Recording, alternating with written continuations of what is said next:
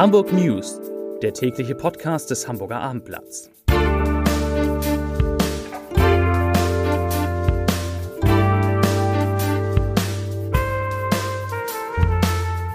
Stellen Sie sich vor, es ist endlich Samstag. Eine schöne Vorstellung, nicht? Und jetzt stellen Sie sich vor, Ihr Wochenblatt kommt dann auch.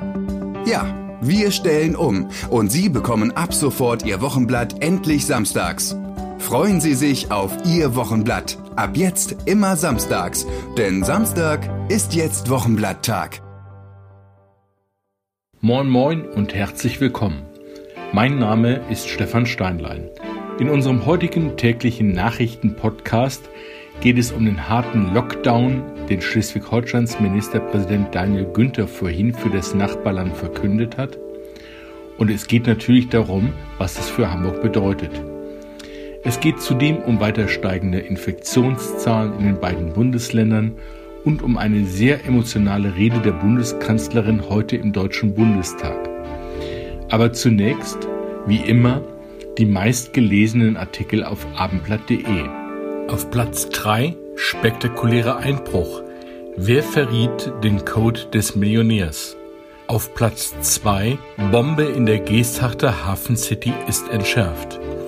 Und auf Platz 1, also der meistgelesene Artikel, jetzt mehr als 400 Corona-Patienten in Hamburgs Kliniken. Und damit kommen wir zu den Nachrichten des Tages. Wir beginnen heute mit einer Nachricht aus dem Nachbarland, die aber großen Einfluss auf unser Leben in Hamburg haben dürfte. In Schleswig-Holstein wird direkt nach Weihnachten ein harter Lockdown verhängt.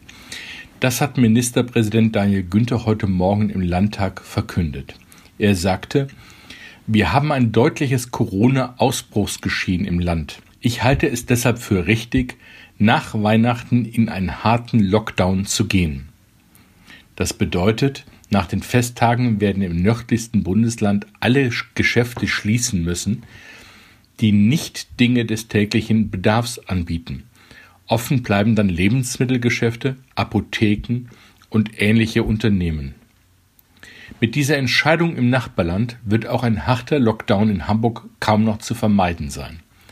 Zum einen wird der Senat vermeiden wollen, dass bei in Schleswig-Holstein geschlossenen Läden die Menschen zum Einkaufen und Bummeln nach Hamburg kommen.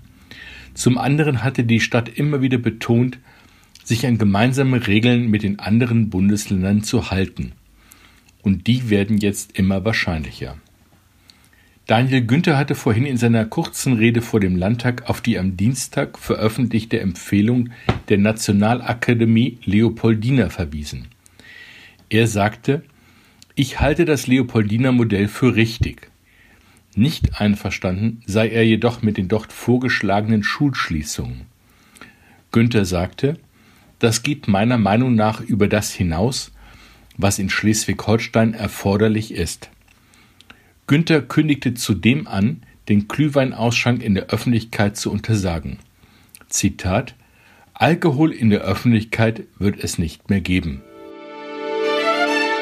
Heute sind in Hamburg 333 neue Corona-Fälle gemeldet worden.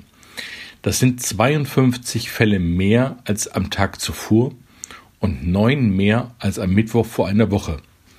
Damit steigt die Gesamtzahl auf 27.700. Die sogenannte 7-Tage-Inzidenz steigt leicht auf 117,2 hier in Hamburg. In Krankenhäusern der Stadt werden derzeit 401 Covid-19-Patienten behandelt. 96 sind so schwer erkrankt, dass sie auf Intensivstationen liegen.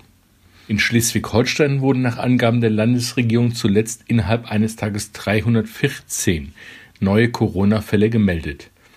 Die höchste Zahl überhaupt bislang war am 4. Dezember mit unwesentlich mehr, nämlich 318 Neuinfektionen bekannt gegeben worden. Seit Sonntag gilt Schleswig-Holstein als Corona-Risikogebiet, weil der Wert der Neuinfektionen pro 100.000 Einwohner in den vergangenen sieben Tagen auf über 50 gestiegen war.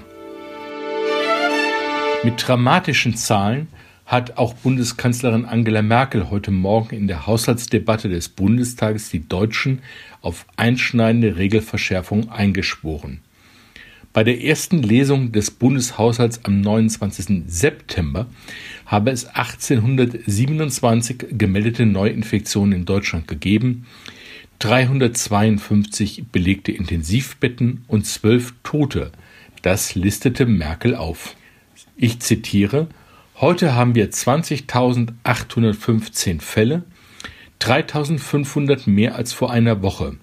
4.257 belegte Intensivbetten gestern und 590 Tote. Zitat Ende. Merkels Fazit: Die Zahl der Kontakte sei zu hoch, die Reduktion der Kontakte sei nicht ausreichend. Das Kanzleramt verhandelt derzeit mit den Ministerpräsidenten und Ministerpräsidentinnen über ein neuerliches Treffen noch vor Weihnachten. Aber in ihrer Rede vor dem Parlament machte die Bundeskanzler schon klar, dass sie diesen Schritt für unumgänglich hält. Ein ganz anderes Thema. Der historische jüdische Friedhof auf dem Ohlsdorfer Friedhof wird vom kommenden Jahr an umfangreich saniert. Für die Restaurierung der Trauerhalle und der Außenanlagen stellt die Stadt 1,5 Millionen Euro zur Verfügung. Das teilte der Senat am Morgen mit. Die Gesamtkosten belaufen sich auf knapp 5 Millionen Euro. Der Bund beteiligt sich daran. Die Arbeiten werden bis 2023 dauern. Der jüdische Friedhof wurde 1883 eröffnet und ist seither mit Ausnahme der Jahre 1943 bis 1945 in Betrieb. Es ist dem Senat ein besonderes Anliegen, das historische Erbe des jüdischen Friedhofes zu bewahren und denkmalgerecht zu sanieren. Das sagte Finanzsenator Andreas Dressel heute. Neben dem Wiederaufbau der Bornplatz-Synagoge sei der Erhalt des jüdischen Friedhofs von ganz besonderer Wichtigkeit für die Entwicklung eines vielfältigen jüdischen Lebens in Hamburg. Und damit kommen wir zum Ende unserer Nachrichten zum Leserbrief des Tages. Er kommt heute von Gabor Gottlieb, dem Fraktionschef der SPD in der Bezirksversammlung Eimsbüttel. Und er beschäftigt sich mit dem Wiederaufbau der großen Synagoge am Bornplatz im Grindelviertel. Herr Gottlieb schreibt, Jüdisches Leben gehört in die Mitte der Stadt und in die Mitte der Gesellschaft.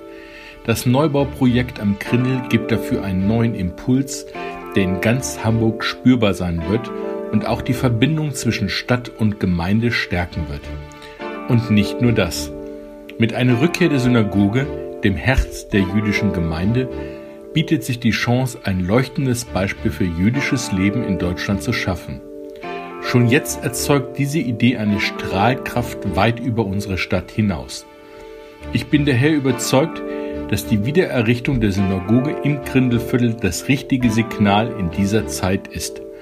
Für unser Zusammenleben gegen Vorurteile und auch gegen jede Form von Antisemitismus. Das schreibt Herr Gottlieb. Und damit öffnen wir, wie immer zum Ende unserer Sendung in der Adventszeit, das nächste Türchen in unserem Audio-Adventskalender.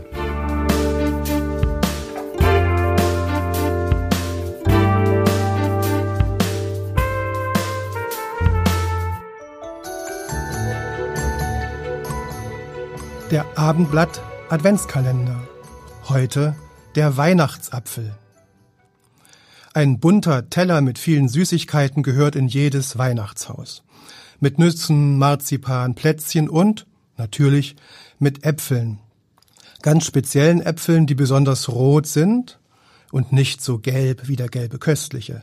Zum Beispiel so rot wie die Ingrid Marie ein richtig schöner Weihnachtsapfel, der aus Dänemark stammt und inzwischen im alten Land angebaut wird.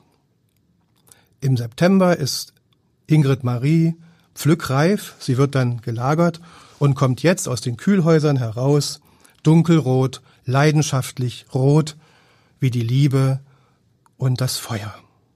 Warum wird dieser ganze Kult um einen Apfel betrieben, um den Weihnachtsapfel? Schuld ist wie immer Eva aus dem Paradies. Sie hat, so der Mythos, den Adam überredet, vom Baum der Erkenntnis zu essen, und diese verbotene Frucht war wohl ein Apfel gewesen. Im 17. Jahrhundert kam der Brauch auf, den Weihnachtsbaum, wie wir ihn kennen, mit roten Äpfeln zu schmücken. Ein Hinweis auf den neuen Paradiesbaum. Statt Äpfeln hängen seit dem 19. Jahrhundert gläserne Kugeln am Weihnachtsbaum, die Christbaum oder Weihnachtskugeln. Runde Sache wie der rote Apfel. Sie symbolisieren auch den Apfel aus dem Paradies. Die Äpfel selber wanderten dann von dem Christbaum auf den bunten Gabenteller zu all den Süßigkeiten und wollen natürlich nur noch eins verspeist werden wie die leckere Ingrid Marie. So. Schmeckt gut.